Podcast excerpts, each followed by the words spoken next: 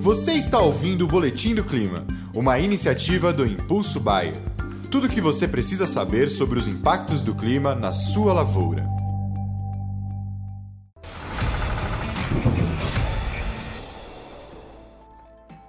Olá a todos, aqui é Marco Antônio Santos, agrometeorologista da Rural Clima, e vamos para o nosso alerta agroclimático dessa quarta-feira, hoje, dia 17 do 8 de 2022. A área de instabilidades já se encontram sobre grande parte da faixa central do Brasil, então Mato Grosso do Sul, São Paulo, sul de Minas, com bastante nebulosidade nessa quarta-feira.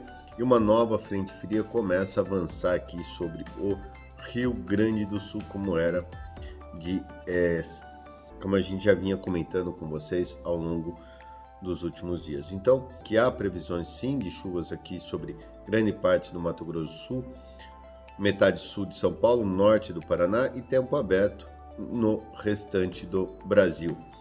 E aí, amanhã, essa frente fria, né, que está se formando sobre o sul do Brasil, ganha intensidade e traz muitas chuvas a grande parte da região sul do Brasil, inclusive aí Paraguai sul do Mato Grosso do Sul, podendo ocasionar até temporais. Então, muito cuidado aí para você que está no Paraná, Santa Catarina, sul do Mato Grosso do Sul, que essas chuvas poderão vir com fortes rajadas de tempo, temporais e tudo mais, né? E aí, na sexta-feira, esse sistema chega aqui no sudeste, bem como também, ó, podendo ocasionar é, chuvas no Mato Grosso do Sul, Mato Grosso, Rondônia, na Bolívia, né, ó. E depois o tempo abre durante o final de semana e isso traz uma baita preocupação, porque nas, na retaguarda dessa frente fria, uma massa de ar polar avança e no dia 19 e no dia 20, reparem, há previsões de geadas amplas em grande parte da região sul, incluindo aí Paraguai, podendo até mesmo pegar algumas áreas do extremo sul do Mato, Gro do Mato Grosso do Sul e sudoeste de São Paulo. Por que isso?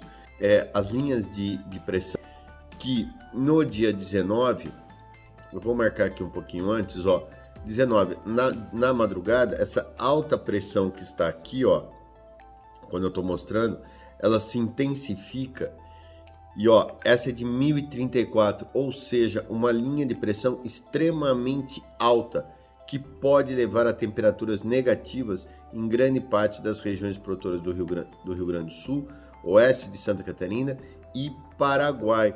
Nessa região mais escura, que é de 1024, não tem muita umidade, é, a temperatura, desculpa, não cai tanto. Mas olha o que acontece, isso na madrugada, na manhãzinha de sexta-feira, ou seja, dia 19 ela avança para a região é, mais sul do Brasil no sábado de manhã, ó, na madrugada do sábado, né?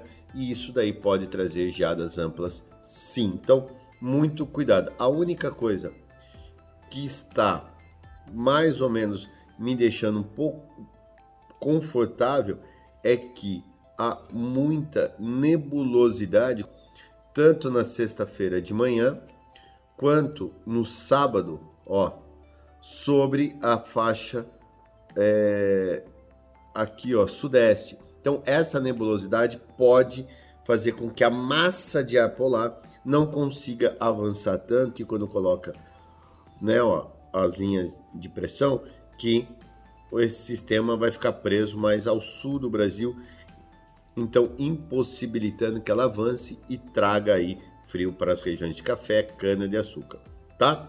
Mas vamos aguardar, vamos monitorar, porque se essa umidade for muito mais rápido e no sábado aparecer tempo mais aberto, algo que não deve acontecer, a geada pode ser, pode pegar algumas áreas aí, tanto no norte do Paraná quanto sul de São Paulo, áreas de cana e café. Mas por enquanto, esse risco é mínimo, não vou falar zero, porque não existe zero na meteorologia, mas o risco é extremamente baixo, tá ok?